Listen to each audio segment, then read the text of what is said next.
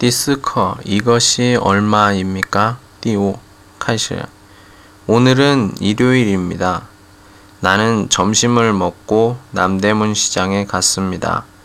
시장에서 여기저기를 구경했습니다. 나는 옷가게에 들어갔습니다. 거기에는 아이들 옷이 많았습니다. 나는 바지를 하나 샀습니다.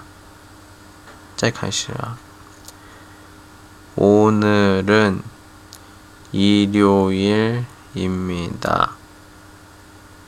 나는 점심을 먹고 남대문 시장에 갔습니다.